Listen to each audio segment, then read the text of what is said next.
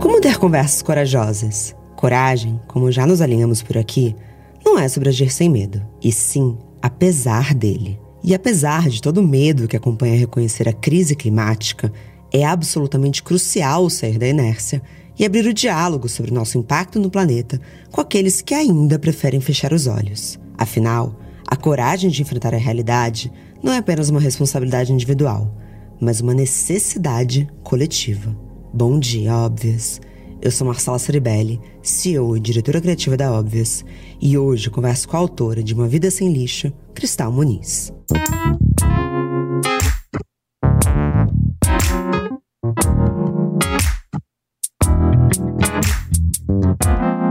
Bom dia, óbvias. Bom dia, Cristal. Como que você está hoje? Eu tô bem e eu tô muito feliz de estar participando desse podcast que eu adoro.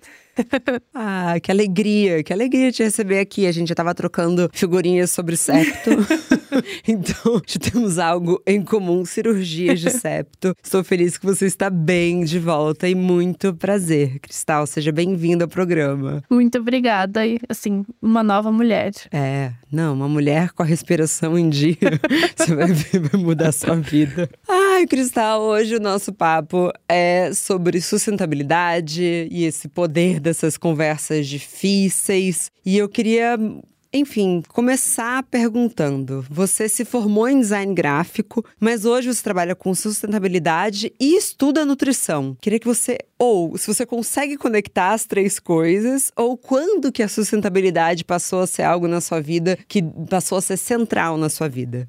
Eu acho que a sustentabilidade sempre fez parte da minha vida, assim, desde a infância. Eu lembro muito de uma professora de geografia que eu tinha, Clerbis, que falava que a nova guerra ia ser sobre a água. E eu ficava meio assustada com isso. E também pensando em como a gente precisava pensar na, né, nos cuidados com a natureza. É, o meu pai é artista plástico e ele sempre utilizou coisas para outras funções para quais elas não foram feitas. Então, assim, é, usar uma furadeira para bater um bolo. Então, essa visão dos objetos também sempre esteve permeada assim pela na minha vida de olhar as coisas não só para o que elas foram feitas. Então essa questão da, da sustentabilidade sempre teve no, mais no sentido de, do desperdício mesmo, assim, de, de eu olhar para as coisas e não querer desperdiçá-las. Sim. E aí quando eu decidi parar de produzir lixo, eu já tinha me formado em design gráfico e foi um momento que eu morava sozinha e eu comecei a ficar muito incomodada com o fato de eu morar sozinha gerar tanto lixo, porque antes eu sempre sempre morei com várias pessoas em casa, família. Eu nunca era a única responsável por levar o lixo para fora e eu comecei a ficar muito incomodada com, poxa, eu nem faço nada demais, eu só como. só compro as coisas básicas e toda vez que eu volto do mercado, essas monte de sacola, esse monte de comprovante, esse monte de coisa. E aí eu descobri o movimento lixo zero e falei, hum, vou fazer esse desafio de aprender a ficar um ano sem produzir lixo. Eu acho que o design me ajudou muito e me ajuda até hoje, porque o design é um ferramental, assim, né? Eu sinto que eu falo que eu me aposentei como designer, eu não trabalho mais com isso faz bastante tempo, mas o que você aprende na faculdade de design é pensar soluções de problemas. Uhum. E às vezes a solução do problema, ela é você conseguir desvirtuar o começo da, da ideia, né? Assim, às vezes a solução do problema é você olhar e falar, tá, mas precisa fazer isso aqui mesmo? Às vezes a gente fica por exemplo, se a gente pensa em embalagem, às vezes a gente fica pensando, ah, mas como reduzir a embalagem, como melhorar a embalagem. Mas às vezes o problema não é a embalagem. O problema é sim, tá, eu preciso transportar isso do ponto A para o ponto B. Tipo assim, o suporte, ele pode ser menor, maior, pode ser grande, pode ser, né? Tem várias possibilidades. Então eu acho que o design me ajudou muito em quando eu pesquisava coisas e quando eu pensava que poderia haver soluções. E até o fato de eu ser muito propositiva, positiva, positiva, assim, no sentido de sim, vai ter solução. Porque se é um problema, tem solução. É, é mais ou menos isso que a gente aprende no design, né? E nessa caminhada eu percebi uma coisa que eu gostava já muito desde sempre, que era comida, e que também tem a ver com a produção de resíduo, que é a comida.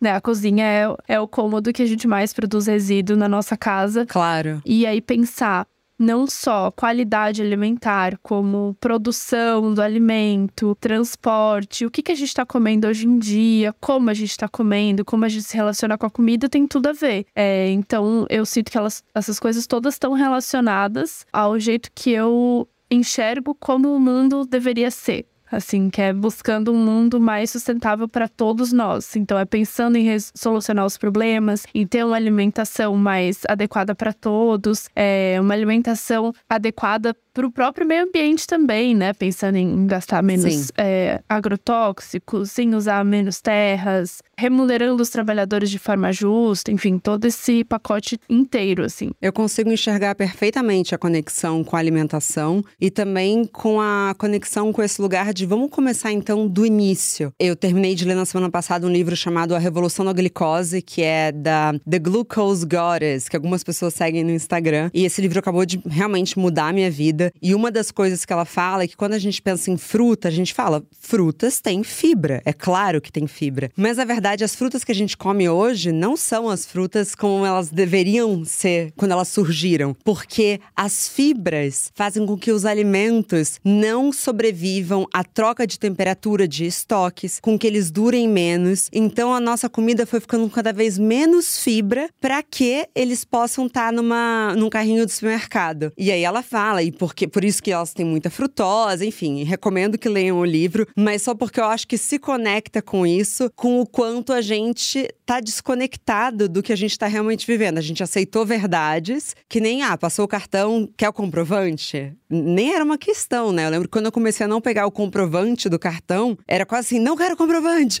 Aí hoje em dia, pelo menos, perguntam, né? Se a gente quer aquele papel que é inútil. Sim, é, é, é são umas coisas muito pequenas que a gente começa a perceber que são inúteis. Eu acho que a inutilidade é o ponto, assim, que é da onde é que veio isso? Para que, que a gente precisa desse negócio? E no caso da comida, é, as funções são muito com relação à indústria da comida, assim, nesse né? tempo de prateleira. Claro que tem revoluções aí que foram importantes para a gente realmente ganhar tempo de prateleira e isso, isso ser claro. funcional. Mas tem muitas mudanças que não têm a ver com saúde, com bem-estar da população em geral. Tem a ver com vender mais, tem a ver com lucro com a indústria nessa, nessa visão capitalista mesmo da indústria de, de alimento. E de desperdício. Você já viu? Eu, pelo menos eu já fui impactada, por exemplo, com como que os americanos comem uma banana. Eles têm horror a uma banana que tem o um mínimo de mancha. Então, no supermercado, se começa a ter a manchinha que ela ficando madura, eles jogam fora. Cristal, me dá até taquicardia. Mas hoje em dia tem classificações para as frutas e vegetais por letras. Então, assim, tem o tomate tipo A, A, a. Um A é para o tamanho, o outro A é para cor, o outro A é para o diâmetro. E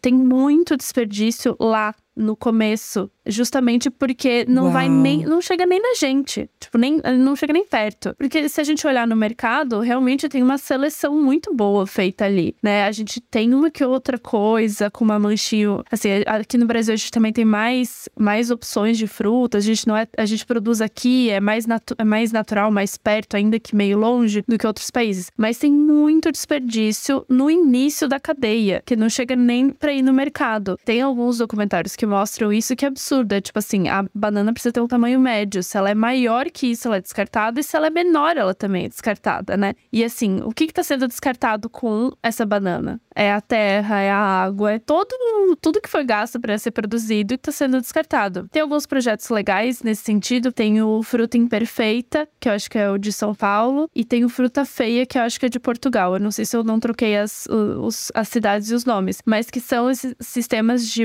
de você. Assinatura? Isso, assinatura. São sistemas de assinatura que você vai receber uma caixa de frutas e vegetais e você recebe vegetais feios e imperfeitos. Que é justamente para você ter essa experiência de comer esses alimentos e lembrar que eles são bons também e também não gerar o desperdício claro. deles. Então, é, são empresas que resgatam essas frutas e vegetais de alguns lugares, né? Para que eles consigam ser consumidos. Excelente. Vamos voltar uma casinha que eu amo esse assunto sobre a nutrição e os alimentos e eu quero voltar nisso. Inclusive, no final, se você puder dar alguma dica desses documentários, vai ser excelente. Mas o que é, por definição, o movimento de lixo zero? Como como que começa? Tem uma pessoa que é referência? Eu lembro de começar a falar sobre isso por volta de 2012, 2013, ou eu tô errada na linha do tempo? Eu acho que foi mais ou menos em 2010 que a Bea Johnson criou o Zero Waste Home. Ela é meio que a mãe do movimento lixo zero, assim como ele se popularizou, mas ela não é a única pessoa, né? A Bea Johnson é americana. Na verdade, a Bea Johnson é francesa, mas mora nos Estados Unidos há muitos anos. Ela fez esse blog que começou a fazer muito sucesso, tem um livro de mesmo nome. E aí depois teve a Lauren Singer, autora do Trashes for Tossers, que é uma pessoa bem mais nova, mais ou menos da nossa idade, uns 30 anos, e que daí eu acho que popularizou mais na faixa da nossa idade mesmo, assim, esse movimento. Eu acho que a definição do movimento tem para várias pessoas e várias, diferentes, mas assim, de um modo geral, olhando para o que a Bea fala, é a gente evitar o desperdício ao máximo possível. Então, não só evitar produzir lixos, mas no sentido de não mas também de evitar os que são recicláveis também. Não é só não produzir aquilo que não é reciclável, tipo trocar um absorvente descartável por um coletor menstrual. É, mas também reduzir embalagens que são potencialmente recicláveis, por entender que a reciclagem também é uma coisa industrial, falha, complexa. Então a gente não deveria ter como meta reciclar mais lixo, e sim reciclar menos, no sentido de reutilizar mais as coisas e reciclar menos lixo. Porque exige muita água, não é? Eu, tudo que eu lembro era alguém me falando que papel reciclado é a mesma coisa, porque exige muita água para reciclar papel. É que assim, reciclagem é um processo industrial. Então, assim, vai gastar água, vai gastar luz, vai gastar químico. E a reciclagem, no geral, para a maior parte dos materiais, ela não é um processo assim que a gente tem na nossa cabeça que é derrete e transforma de novo, né? E assim, pronto, tá lindo. Mas não é, tipo, o plástico, ele vai. Ele, a gente inclusive chama de downcycling, que é quando você perde uma, uma qualidade, você diminui um degrau de qualidade de material. É, o que é verdade desse de derrete, pronto, faz novo, é para vidro e alumínio. Tá. Agora, papel, papelão, é, várias outras coisas vários outros materiais, tipo plástico, principalmente os plásticos, eles têm uma. Assim, a reciclagem ela vai demorar, fazer, fazer esse material demorar um pouco mais para chegar no aterro sanitário, mas não vai impedir que ele chegue lá, porque em algum momento ele não vai mais poder ser reciclado. Então, por isso que pro lixo zero, reciclar é, um, é quase a última alternativa. Tem os 5 R's, uhum. que a uhum. Bea é, chama, os 5 R's do, do movimento, que é um movimento de funil, assim. Então, o primeiro é recusar, no sentido assim de antes de gerar, a gente evita de gerar lixo, né? Então a primeira coisa é recusar para você evitar de produzir. Então é quando você diz não para as coisas, você evita de produzir um descartável, evita de escolher uma opção. Aceita uma sacola plástica no supermercado? Não, não recusei. Exato. Primeiro passo, tá bom. O segundo é reduzir. Então, é diminuir a quantidade de coisas que a gente precisa, no sentido de diminuir a quantidade de embalagens, diminuir a quantidade de roupas. Ela fala bastante da, da gente reduzir as coisas em casa, para tudo que a gente tem em casa, a gente usar e usar tudo que é aquilo que a gente tem, não ter excesso de coisas e desperdício também nesse sentido de coisas paradas. Então, o segundo, Sim. reduzir. Aí depois é reutilizar. Então, para a gente pensar em opções que sejam reutilizáveis. Então, um guardanapo guardanapo de pano no lugar do guardanapo de papel, um coletor menstrual no lugar de um absorvente descartável. Essas opções que são reutilizáveis e que reduzem muito o lixo. Até aqui, esses três R's focam muito também a gente pensar nos lixos que não são recicláveis. Porque já que ele não vai ter como ser reciclável, então é melhor a gente não produzir ele, né? Seja recusando, seja reduzindo, ou seja reutilizando. Tá bom. Aí o quarto R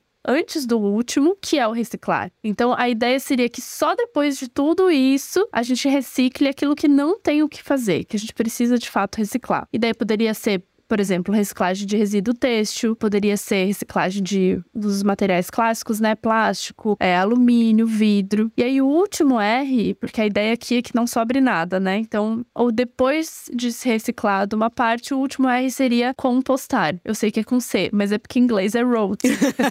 mas é um R, tá? Compostar.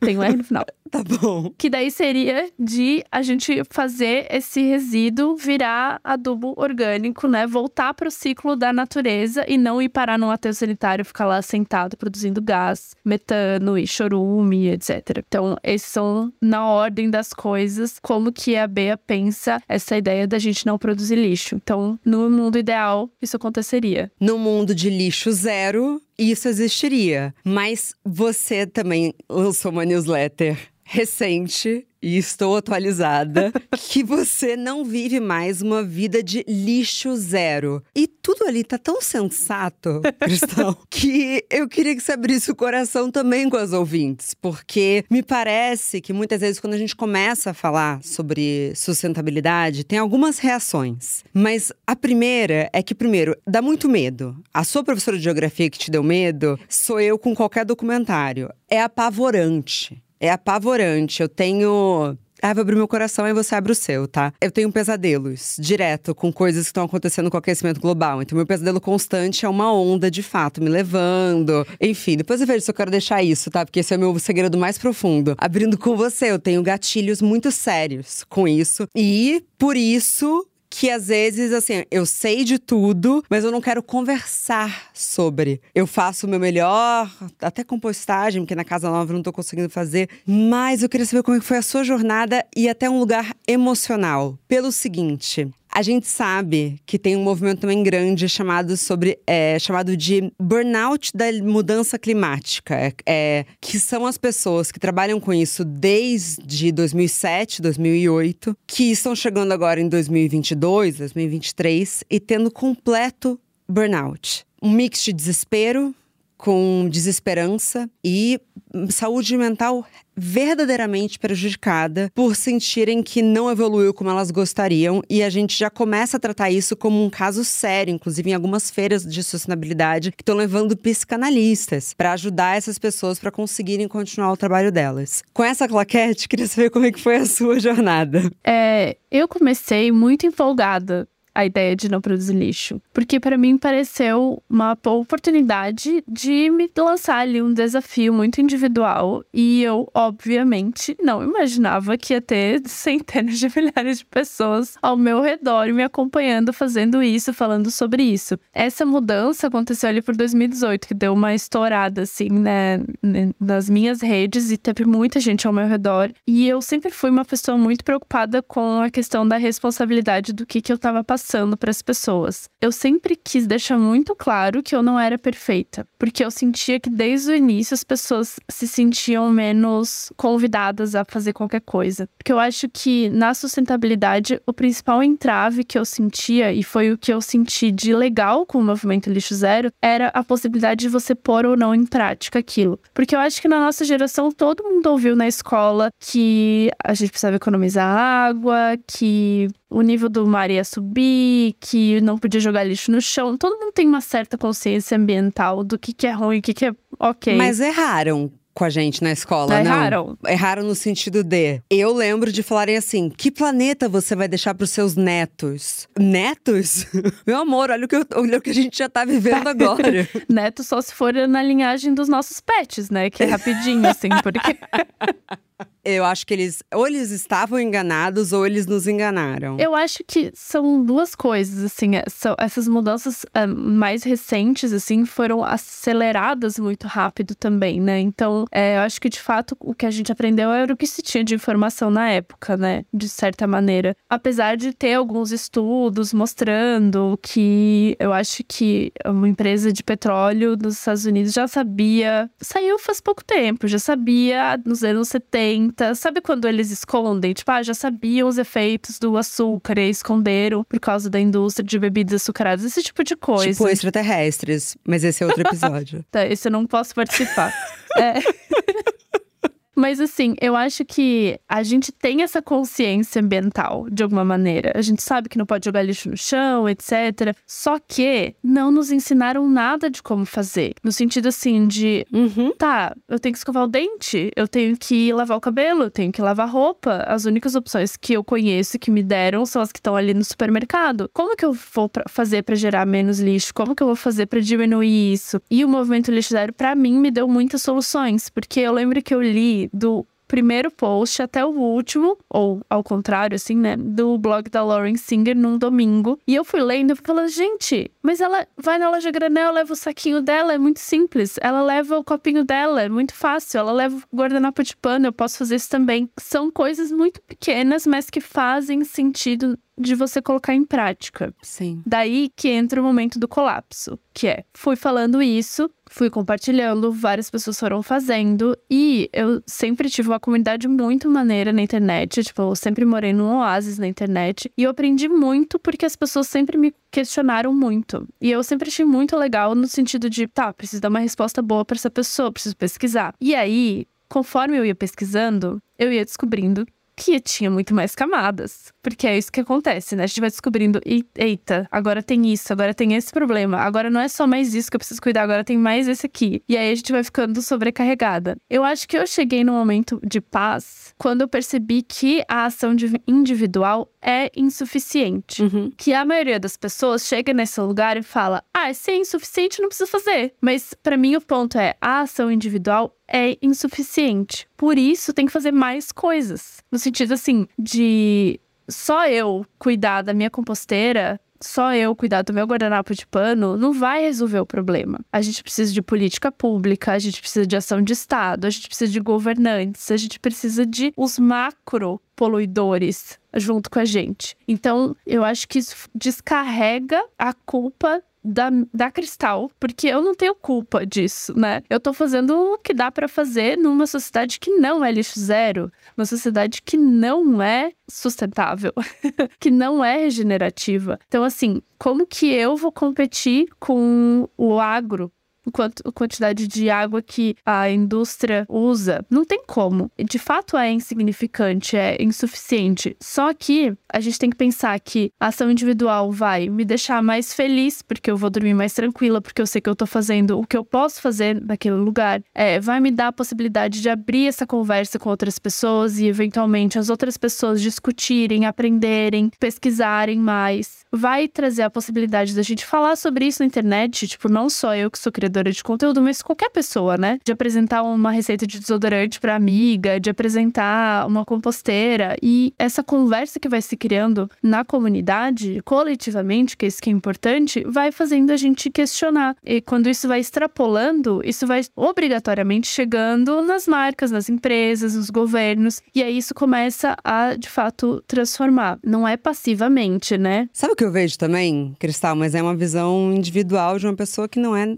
tá longe de ser uma especialista, assim, mas uma entusiasta. Eu acho que também adotar essas coisas é uma maneira de nos preparar para o futuro. Sim. Porque o que eu vejo é que no futuro não vai ter opção. Sim. Eu tava nos Estados Unidos no final do ano com um grande amigo meu, o Rafa. Beijo, Rafa. E a gente foi comprar os ingredientes para fazer o nosso jantar de Réveillon. E aí, eles queriam comprar bacon. Eu não, não como, não estou fazendo nenhum juízo de valor, mas eu não como. e era um supermercado de rua. A gente estava no Queens, em Nova York, e não tinha bacon, só tinha bacon vegano. Só tinham réplicas não, não de animais. E aí a gente ficou conversando, eu e o Rafa, que é um amigo meu brilhante, sobre como a gente vai lembrar daqui a 20 anos que a gente achou estranho que não tinha bacon de origem animal no supermercado, sendo que daqui a 20 anos não vai ter mesmo. Então eu acho que algumas atitudes nada mais são do que a gente a se conectar com o que vai ser absolutamente necessário daqui em diante, que é o que eu enxergo que vai ser o futuro pela sobrevivência da espécie no planeta. O planeta não acaba, uhum. tá? Não tô, tô errada, Cristal? Não. O que acaba é, é, é pessoinha, não é? Ai, tem uma tatuagem do Matheus que é muito boa, que é tipo assim, um planetinha de patinete falando assim: eu não vou acabar, vocês que vão embora. Eu amo. Eu tenho uma categoria toda de memes de sustentabilidade, assim, tragicômicos. Super maravilhoso. Eu tenho duas tatuagens do Matheus, então assim. Eu amei porque é verdade. É, mas eu sei que nem todo mundo vai se conectar com o traje cômico. E você disse que você fez uma comunidade muito saudável dentro de um ambiente muito tóxico e cheio de barreiras. Como que você enxerga, Cristal? Quais são as estratégias da gente trazer essa conversa de maneira aberta e que as pessoas se sintam convidadas e não de cara falem, não, não, isso aqui é eco chato. Olha. Você odeia esse termo? Eu odeio. Primeiro porque ai, gente, todo mundo é chato, sabe? Não é só pessoa que é sustentável. Justo. Mas assim, eu acho que faz sucesso e a gente é feliz juntos ali na minha comunidade, em todas as redes que eu tô, porque eu justamente eu apresento para as pessoas as coisas. Tipo, olha, descobri uma coisa que legal, descobri um jeito de lavar roupa, descobri um jeito de tirar manchas. Eu acho que eu sempre convidei as pessoas a participarem. E quando eu, as pessoas me, me vinham procurar, tipo assim, ah, eu moro com, sei lá, meu namorado, eu moro numa república, como que eu falo isso com as pessoas? eu sempre morei sozinha nesse período. Então, é uma questão para mim, mas eu sempre dizia para as pessoas convidarem elas. Tipo assim, apresenta, mostra que você gostou, mostra que é legal, mas normalmente eu não preciso explicar que é mais sustentável. As pessoas percebem isso. Quando eu vou comprar coisas e peço no meu guardanapo ou no meu copinho, eu muitas vezes só falo que é no meu copinho, no meu guardanapo. Até antes, né? Hoje em dia tá muito mais tranquilo isso. As pessoas nem perguntam mais, mas antes as pessoas, elas nem elas percebiam que era. Eventualmente uma que outra perguntava. Por quê? Eu deixava ela ser ativa no processo, ao invés de eu chegar uhum. dizendo, olha, tô fazendo isso, porque isso, porque daí você vai meio que dar uma palestra pra pessoa. Deixa ela se interessar, ela ser curiosa, ela perguntar. Eu acho que tem muita coisa que é legal dessas que eu já ensinei de fazer, tipo desodorantes, receitinhas, elas são muito convidativas para você apresentar para alguém, né? Eu não gosto de ver documentário eu também tenho muito gatilho, também fico muito engatilhada, fico muito nervosa. Então, não é um jeito Ai, que, bom, que, eu apresento, que eu gosto de apresentar. Eu gosto de pensar solução, tipo coisas boas. Eu sei que é um pouco poliana, assim, né? Talvez porque eu seja canceriana. Mas eu gosto de pensar, assim, coisas legais, soluções. Aí ferrou, né? Porque a gente. Aí a gente chegou no lugar. Eu também, eu também sou canceriana. Não, mas vamos lá. É porque eu acho que cada pessoa funciona de uma maneira. Tem pessoas que, para caírem na real, precisam de um puta de um choque. Uhum. Ai, acho. A gente que talvez é, seja mais sensível, a gente não. O puto de um choque vai nos levar ao colapso. então a gente precisa só de um pouco de informação para já querer agir. Faz sentido essa nossa autoanálise agora em grupo? Eu acho que faz. Eu, eu simplesmente não preciso saber de mil males. Eu preciso saber só de umzinho e tipo, ai tá, já fui convencida, deu, chega. é, tem gente que não, precisa saber toda a desgraça. E assim, é muito engraçado, né? Mas eu, eu gosto muito de pensar em soluções, tipo assim, de pensar futuro, de pensar como que a gente constrói. E eu acho que isso tem muito a ver com a minha formação de designer, né? Que eu falei antes, que é de pensar solução mesmo, assim. Tipo, ai, como que a gente constrói uma alternativa diferente? Como que a gente pensa uma alternativa, assim? Eu acho que nessa possibilidade tem muito mais conversa. E daí uma coisa que eu gosto de dizer Sim. também é que, assim, não necessariamente tem uma solução final que, ah, isso aqui tá certo, isso aqui tá errado. Mas, assim, por que não testar, né? Tipo assim, se é rápido, se é barato, se é tranquilo, de repente você gosta, de repente é uma coisa que dá para fazer. E uma coisa que eu sempre falo para as pessoas também, porque as pessoas me viam muito, elas vinham falar comigo muito culpadas. Tipo assim, ah, eu não consigo fazer tudo que você faz, eu não consigo fazer isso, eu não consigo fazer aquilo. Eu sempre falava, tá, mas se você não consegue, não precisa fazer, faz alguma outra que você consegue. Porque assim, a gente, né, tá numa sociedade capitalista, numa sociedade neoliberal, que assim, a gente tá sofrendo a gente tá muito sobrecarregada. Então, assim, obviamente, a gente não vai conseguir resolver os problemas do mundo. Também seria muito egocêntrico da nossa parte achar que a gente ia resolver todos os problemas do mundo. Então, assim, o que, que você consegue fazer? Você consegue, não sei, levar um guardanapo de pano na bolsa? Então, legal. Começa alguma coisa de cada vez, ficar expert nela e aí depois passa pra próxima. Parece muito simples levar um guardanapo de pano. Nunca tinha pensado nisso. Exato, porque você vai reduzir os guardanapos de papéis. Daqui a pouco você vai sentir necessidade de ter um copinho também. Você vai falar, não, só o guardanapo de pano é pouco. Aí você vai ficar expert. Daqui a pouco, você nem precisa mais se explicar nada, porque nos lugares que você vai sempre, as pessoas já te conhecem e já esperam o seu copo. É assim, é uma coisa que vai caminhando de hábito também. E eu acho que isso é legal porque, assim, se a gente fizer de pouquinho em pouquinho, não vai ser cansativo pra gente. Também não pode ser cansativo pra gente, né? E aí, assim, a gente tem que pensar em apresentar opções que sejam fáceis, que sejam legais para as pessoas, para a gente olhar e falar assim: olha, tem um outro jeito de fazer isso. Tem um outro jeito de tomar café na rua que não gera essa quantidade de lixo. E assim, no geral, Assim, eu acho que eu dei muita palestra, falei com muita gente, mas assim, é muito raro uma pessoa não ter alguma fonte de lixo na, sua casa, na sua vida, que a pessoa não fique muito irritada. Porque tem muita coisa desnecessária. Tem embalagem, tem três saquinhos, tem delivery que vem não sei quantas mil coisas. Daí você fala que não quer o talher e vem o talher igual. Aham. Uhum. É, embalagem de roupa, é, sei lá, canuto, sei lá, alguém. Todo mundo tem. Eu entendo que às vezes é na melhor das intenções. Você vê a latinha de refrigerante embalada num negócio que vem embalada. Você fala, nossa, eu sei que é pelo. Eu sei que vocês não estão fazendo por mal, mas assim, vocês não têm noção do mal que vocês estão fazendo. E eu queria também voltar numa coisa que eu disse, porque eu refleti enquanto você estava falando. e eu não acho que é só sobre se preparar para viver no futuro. Mas eu estava assistindo um documentário. Eu adoro ver coisas sobre arquitetura. E eu estava estudando como foi feita a arquitetura da cidade de Nova York. Naqueles bairros ali de baixo, em que são aquel, aqueles predinhos um do lado do outro, sabe? E que a população reclama muito que tem muito lixo na rua. E que tinham que mudar, tinha que ter lugar para lixo. E aí eles estavam explicando por que, que tem tanto lixo na rua. E a explicação é tão simples quanto: quando foi construído, a gente não produzia tanto lixo assim. Então era para ter dado vazão. Então talvez seja também olhar para trás.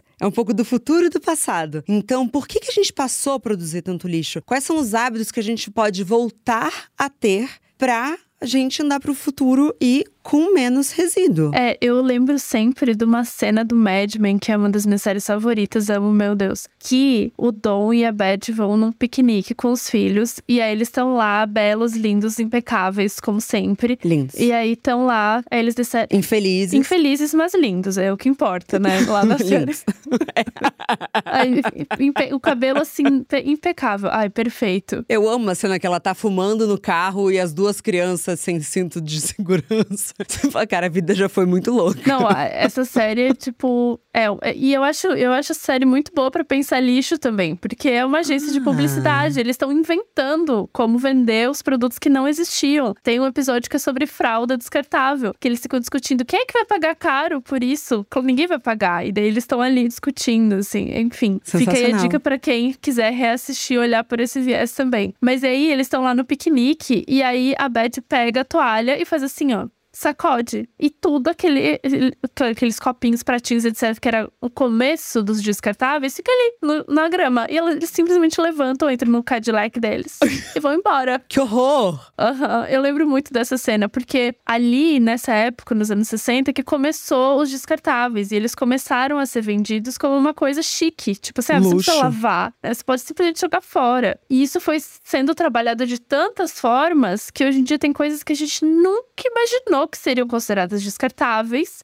sendo tratada como descartáveis. No caso, quase tudo, né? Se a gente for olhar, até eletrodoméstico, até eletroeletrônico, as coisas não duram mais quase nada de tempo, que é um conceito que a gente chama de obsolescência programada, que é para as coisas durarem menos. Eu acho que a gente precisa é, olhar para o, o, que dava certo, o que funcionava antigamente, para adaptar para como a gente vive hoje, porque tem tecnologias, tem opções, tem sistemas de vida que não, não existiam antes, né? É, só o fato de a gente ter computador, internet, isso tudo modifica muitas, muitas questões e como ainda aprimorar e melhorar, né? Porque eu acho que tem um caminho de. Teve, teve um caminho de a gente centralizar muitas coisas e agora tá tendo um caminho de volta de descentralizar de novo. Né? A gente centralizou, por exemplo, a distribuição das comidas em supermercados. Só que daí, para isso, precisa de grande transporte, grande perda. E daí, daqui a pouco, a gente vai ver que descentralizar e ser distâncias mais curtas vai ser melhor, tanto para trabalho quanto. Sim, não ando muito ideal. Mas assim, tem várias dinâmicas que podem de fato ser pensadas para voltar alguns passos e para caminhar para frente em algumas outras direções. Isso tem a ver com, eu posso falar uma grande besteira e depois a gente corta, tá? Mas isso tem a ver com as fazendas urbanas para que as hortas estejam mais próximas das cidades e a gente tenha menos desperdício de carbono e combustível? Não, não é besteira, mas é que não é só as fazendas urbanas, é, é até no sentido de tipo quantos quilômetros quilômetros, sabe assim, que raio de quilômetros abastece essa cidade. Ah. Aqui no Brasil, por exemplo, eu como mamão em Florianópolis, que é produzido no Nordeste do país. Qual que é essa distância? Assim, é do, de Santa Catarina para os provavelmente Bahia, que é um dos estados que mais produz frutas do, do país. É, será que isso compensa? Será que não compensa? Será que o transporte que está sendo usado compensa? Essas distâncias No Brasil, a gente tem alguns, algumas questões que tem algumas regiões que são muito produtoras, né? Mas em outros países é ainda pior, porque na Europa, por exemplo, se consome muita coisa que não é produzida na Europa. O mesmo mamão que você comeu.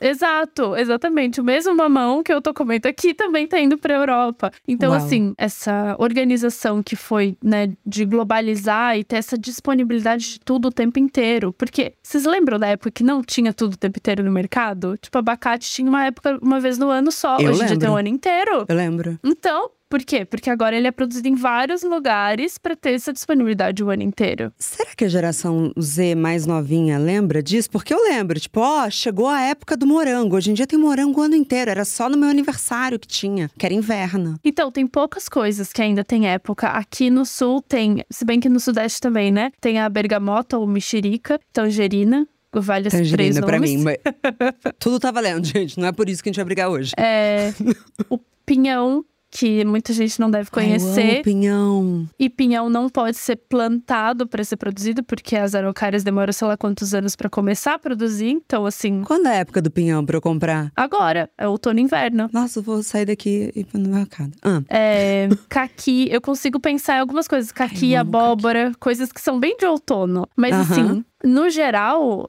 é, a gente vê kiwi, abacate, melão, coisas que são bem sazonais o ano inteiro no mercado, né? Essa possibilidade das coisas voltarem a ser um pouco mais lentas, talvez seja difícil da gente aceitar, porque a gente quer tudo disponível o tempo inteiro muito rápido, né? A gente aprendeu a ser assim. Então, mas a gente vai ter que desaprender. E eu achei legal isso. Então, quando a gente tá comendo alimentos que são sazonais, também é uma maneira da gente já começar a se preparar pro que vai ser o futuro? Claro, e além disso, muitas vezes eles são mais saudáveis no sentido de que eles precisaram de menos produtos químicos, fertilizantes e agrotóxicos para serem produzidos, porque eles estão na época deles. Então eles não precisam de estufa, eles são mais saborosos, né? É, também tem vantagens sensoriais e de saúde, assim, da, do, de comer as coisas que são mais da época. Mas também essa, essa possibilidade de descentralizar. Não é só alimento, dá para descentralizar muita coisa. Tipo, descentralizar a gestão do lixo. Então, ter composteiros urbanas, né? lei-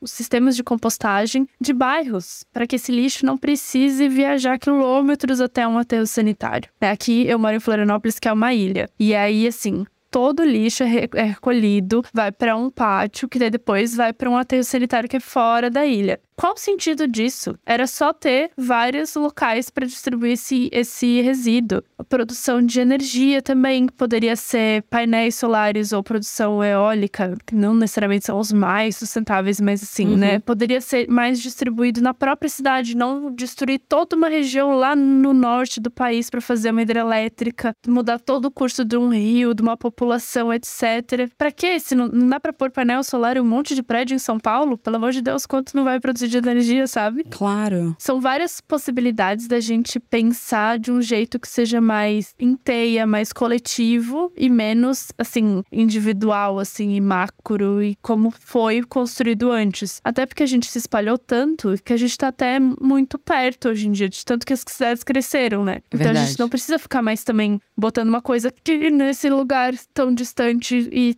como se só houvesse essa possibilidade, né? Eu acho que falta muita, muita pesquisa e desenvolvimento para a gente conseguir melhorar. Eu sei que tem muita solução, mas falta muita pesquisa e desenvolvimento pensando assim, como que a gente, sei lá, otimiza o máximo, não usando o sistema que já existe, mas usando um outro sistema que seja menor, que seja portátil, que seja mais é, modular, talvez. Eu gosto muito dessas ideias, assim, pro futuro. Eu também, eu adoro te ouvir falando sobre soluções. Eu já vou deixar aqui a sugestão de amizade comigo, mas queria que você também deixasse sugestões para as ouvintes. Já sei que não vão ser documentários que fazem a gente ter pesadelo, mas talvez de páginas a serem seguidas, podcasts serem ouvidos, que tenham mais essa sua pegada, que me parece a melhor pegada, porque é, gente, não dá para viver também numa ignorância, a gente precisa se informar e olhar para frente para soluções. Ó, eu vou fazendo, começar fazendo um jabá, que é eu tenho um podcast que está num hiato, mas tem vários episódios lá, ele chama Planeta A, porque não existe Planeta B. Então é justamente para pensar conversas para o futuro. E eu vou convidando pessoas pra gente pensar futuro sobre temas específicos. Volta a fazer. Sim, vai voltar. Mas é porque Tá. é estudante de nutrição, Ah, tá. Desculpa pressionar. etc. Daí eu tive que dar uma parada. Tá bom. Mas volta, eu gostei muito, eu vou ouvir. Eu gosto muito de um documentário, mas que é difícil de achar. Eu vou ver se a gente acha um link depois pra deixar pras pessoas, que ele chama Amanhã. O original é Demain em francês e que ele tem várias soluções muito legais que eles foram lá e falaram sobre dinheiro, sobre agricultura, em diversas cidades, em diversos lugares. E é muito interessante porque é isso, eles mostram, por exemplo, uma cidade que criou uma moeda própria, um jeito de produzir que é tipo uma agrofloresta e que daí todos os vegetais um junto com o outro equilibra toda a produção, que é muito legal. Eu gosto muito do Ailton Krenak, eu acho que o jeito que ele trata a ideia de futuro é um jeito que eu me conecto muito, que é pensando a natureza como parte e a gente como parte da natureza, assim. Então, todos os livros dele eu acho que são muito ótimos de ler e de ser tocado ter muita esperança sobre isso. E aí eu tenho um livro para recomendar, que eu recomendo sempre, porque ele é minha bíblia, que o título em, em português é Resista, Não Faça Nada. Resista, não faça nada. Ele foi uma das fontes pro meu livro, gente. Esse livro é sensacional. Eu amo, eu já li em português e inglês o livro da Jenny Odell, que eu acho muito bom, porque ali eu acho que ela traz uma questão muito importante sobre o futuro, que é a gente fica se preocupando sempre em trabalhar mais, sempre em produzir mais. E aí ela tem um pedaço no livro que me chocou muito quando eu li, que ela fala assim: ah, porque na natureza as coisas que crescem, crescem, crescem e não param de crescer, ou são pragas ou são tumores, não são coisas boas. Então por que, que a gente quer o crescimento para sempre exponencial sem sentido? Eu acho que a partir desse momento de reflexão de para onde a gente tá indo também é importante, né? Assim, no sentido de, tá, mas a gente quer crescer, a gente quer ser feliz, a gente, né? O, o que que a gente quer? Acho que esse livro eu acho muito legal para pensar para onde vamos, para meio que começa assim, tipo, restabelecer os nossos objetivos. Não, pera, não, a gente não precisa querer muito querer crescer para sempre. A gente pode talvez querer umas coisas mais tranquilas, porque de fato se a gente quiser crescer para sempre, a gente não vai ter muito como achar solução sustentável para as coisas. E assim, eu tinha vários homens que tinham que ler esse livro, né? Vários chefes de estado. Vários chefes de Estado. Muitos. Gente, esse livro é sensacional e pensem nisso que a Cristal falou nos dois âmbitos, tanto do planeta quanto pessoais. É sensacional. Leiam o livro da Jane Odell. Eu acho que é isso. Ah, Mas tá bom, né? Pouca coisa. Tá bom. E sigam a Cristal no Instagram. É que eu tô olhando meus livros aqui. Qualquer coisa você manda depois. Cris, sigam a Cristal. Pode seguir. Foi incrível trocar com você. Muito obrigada por todo esse aprendizado. Obrigada também. Eu amei o convite. Espero voltar e assim podemos ser amigas. Mas aí a gente tem Ai, que obrigada. Mas aí a gente tem que sair com a Jana Rosa. Faz anos que eu não vejo essa mulher, Jana. Olha só, Jana, você foi convocada. Ah, eu tenho uma última dúvida. É, é verdade que não adianta tomar banho curto porque a água tá indo pro agronegócio? A situação que a mulher me coloca. Não, assim, de fato, o que a gente gasta nas cidades, no consumo de pessoa, é um percentual muito baixo, assim, comparado com o percentual que se gasta de água em agronegócio e em indústria. Tá. Então, assim, o nosso banho realmente faz muito pouca diferença. Tipo assim, muito pouca. Mas eu vou continuar fechando a torneira quando eu passar condicionador. Assim, não sei quanto faz diferença, né? Eu acho que talvez tenha outras coisas que a gente poderia economizar mais água. Tipo assim, lavar menos roupa, ou otimizar mais a lavação de roupa. Ah. Ou lavar ah, na, na lavação da louça, gasta mais água. Eu acho que essa diminuída, assim, do... eu não sei, também tô, não, não sou engenheira, não tô fazendo dados aqui. Assim, de um modo geral, não precisamos desperdiçar só porque a gente gasta menos. Tá bom. E me dá aflição aquelas água correndo, assim, né? Não me dá muita aflição também. Mas a gente não precisa ficar neurótico, assim, de contar segundos. Assim, pensando no meio ambiente, né? Não é, não é tão crucial isso. Por exemplo, se a gente tivesse uma arquitetura de prédios que pensasse em usar para os vasos sanitários água de reuso, gente, por que, que a gente põe água tratada para o vaso sanitário? Isso é uma coisa que me deixa muito aflita. É água tratada? Claro que é água tratada. Tipo, é a mesma água que a gente abre a torneira, é, vem da mesma caixa d'água, sabe? Mas se você faz xixi na madrugada, você dá descarga? Não para não acordar os vizinhos. Mas eu, eu faço uns quatro xixis durante a noite. Eu só dou descarga de manhã. Eu vou ficar desperdiçando água durante a noite. É, não. Sabe que isso é uma coisa muito engraçada, porque quando eu comecei o projeto, tinha muita página no Facebook. Então, quando rolava entrevista comigo, saía nas páginas e daí eu ia lá olhar a repercussão e aí as pessoas comentavam. E muita gente comentava algo sobre, tipo, eu, eu provavelmente ser fedida. Porque as pessoas ficavam tipo assim, ah, ela não toma banho? O que que ela faz? Não sei o quê. E daí eu respondia as pessoas, né? É, fofa, falava, não, eu tomo banho, eu uso isso, olha lá no blog, não sei o quê. Daí as pessoas sempre ficavam um pouco constrangidas, né, de ter feito esse comentário e eu ter aparecido lá falando. Mas foi muito legal esse momento de responder as pessoas, porque eu percebi que isso é uma coisa que acho que no Brasil tem mais de essa noia. É um estigma. Mas qual, não faz muito sentido, assim. Claro, eu não sou tipo o Ashton Kutcher que não toma banho. Eu tomo banho todo dia. Ele não toma banho? Você não sabe dessa, Marcela? Não. O Twitter fica empolvorosa toda vez que é, sai alguma matéria sobre como ele e a mulher dele, tipo, dão um pouco banho nos filhos e acham que tomar banho desperdício de tudo e que não é natural. Enfim, uma paranoia lá que a gente não precisa chegar lá. Pode tomar banho, a gente aprendeu tá. que, é, que é gostoso. Ah, não, é, é, então. Agora eu tô, tô em paz. e agora acabou. E agora acabou. É isso, tomem banho.